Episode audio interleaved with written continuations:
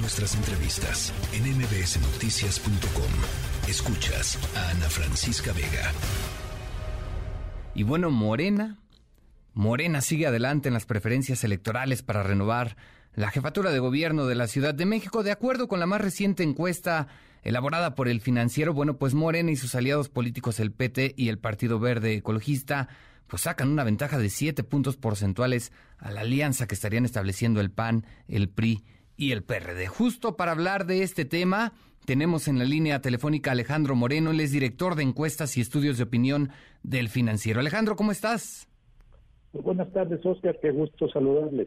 Un gusto, Alejandro, buena tarde. Oye, pues platícanos cómo van las cosas en la Ciudad de México según esta encuesta realizada por el financiero.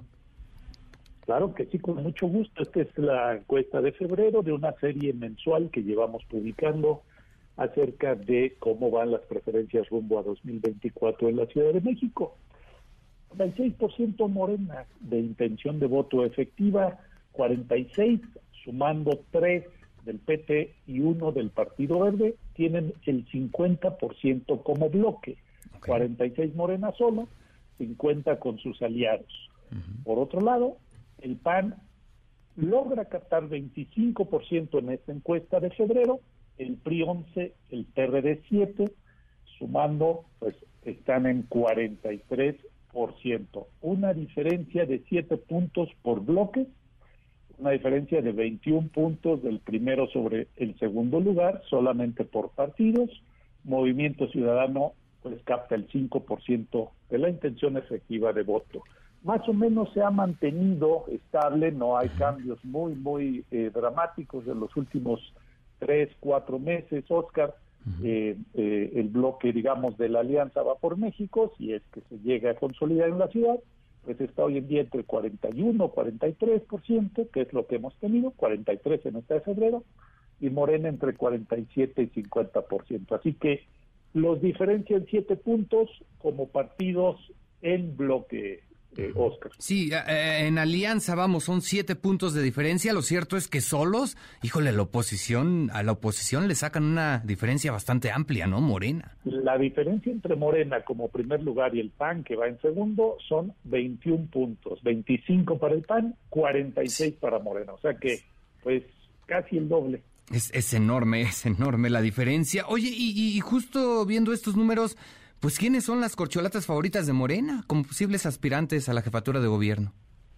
Mira, medimos de ambas, tanto de Morena como de la oposición y algunos escenarios hipotéticos. Te cuento, viene muy cerrada, muy, muy pareja pues lo que sería la contienda interna. Tenemos a Clara Brugada, alcaldesa en Iztapalapa, Omar García Harfuch, en un empate prácticamente los dos con 38% de opinión favorable, y luego Rosa Isela Rodríguez con 37, Martí Batres 32.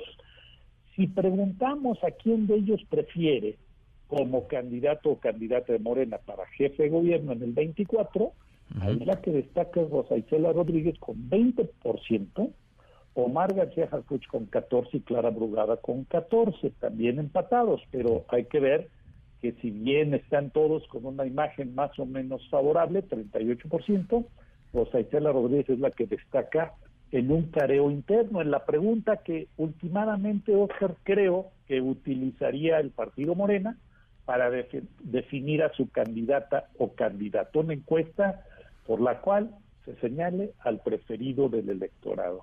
Más abajo aparece Martí Batres con 12%, Santiago Nieto con 5% y otros posibles nombres en este momento traen 4%, así sin mencionar. Así que Rosa Isela Rodríguez en primer lugar de preferencias, venía en segundo en enero por abajo de Clara Brugada, pero tuvo pues por alguna razón aquí un avance de cuatro puntitos en el mes, mientras que tanto Clara Brugada como García Harfuch se quedan pues más o menos con el mismo escenario, un poquito menos brugada por alguna razón. Así que, pues esos los números al mes de febrero. Falta tiempo para pues que esto se decante, para que haya un proceso formal, pero así va la cosa. Ahorita, si me permites comentarte rápidamente los de oposición, pues tenemos a Xochitl Galvez como la preferida de pues una posible alianza PAN-PRI-PRD con 20%, Santiago Taboada 10, Lía Limón 9, Adrián Rubalcaba, alcaldes, todos ellos eh, con 8%, es decir, Tabuada, Lía Limón, Rubalcaba, la senadora Galvez adelante y la otra senadora Kenia López Rabadán con 7%. La que mejor imagen tiene es la propia Xochitl Galvez, 35% de opinión favorable, y después más o menos en un mismo nivel la senadora López Rabadán y los alcaldes o alcaldesas Lía Limón, Tabuada y Rubalcaba entre 25 y 22%, muy cerradito entre ellos, Oscar. Ok, vaya, bastante cerrada la contienda interna. Y bueno, en este supuesto que ustedes plantean, de acuerdo a esta encuesta, estamos hablando de que Rosa Isela Rodríguez es la favorita de Morena, por así decirlo, mientras que por parte de la oposición es la panista Xochil Gálvez. Vamos, en una contienda entre ellas, ¿quién sale ganando? Es un escenario hipotético tomando a quienes van como punteras. Rosa Isela Rodríguez como candidata de Morena, Partido Verde y PT, obtendría hoy, en este mes, 46% de la intención de voto, 10 puntos por arriba de Xochitl Galvez como posible candidata de PAN PRI PRD, 36%. 10 puntos de diferencia, 46-36. Salmón Chatoriski como candidato de Movimiento Ciudadano, 7 y 11% se van con algún otro indefinido. Ahora, hicimos otro escenario en el que en vez de Xochitl Galvez, el candidato de la Alianza PAN-PRI-PRD fuera, fuera el alcalde, el actual alcalde Santiago Taboada, y allí lo que es una ventaja de 10 puntos con Xochitl Galvez se abre prácticamente a casi el doble, 19 puntos de distancia. Rosa Isela Rodríguez obtendría 51%, la mayoría 32% Taboada por la alianza y Chertoriski se queda con su 7% del, del, escenario anterior. Así que, pues, no es que esté muy, muy distinta la intención de voto, son cinco puntos para arriba en el caso Morena, cuatro para abajo en el caso de la alianza PAN-PRI-PRD, pero pues sí la distancia se duplica. De 10 puntos pasa a 19 eh, con una candidatura u otra, Oscar. Así las cosas pues en estos escenarios hipotéticos, también conocidos como careos, todavía lejanos, pero que te dan una idea de cómo podría estar la competencia. Claro, bien, bien lo dices, es un escenario hipotético, pero vaya chamba la que tienen en la oposición, ¿eh? Vamos, la, la, distancia es bastante amplia. Ahora, todavía bien lo dices también, falta un tiempo, pero según tu experiencia, estas tendencias pueden cambiar, por supuesto, pero en algún momento podría cerrarse la elección o, o qué tanto eh, puede mantenerse esta diferencia de siete puntos.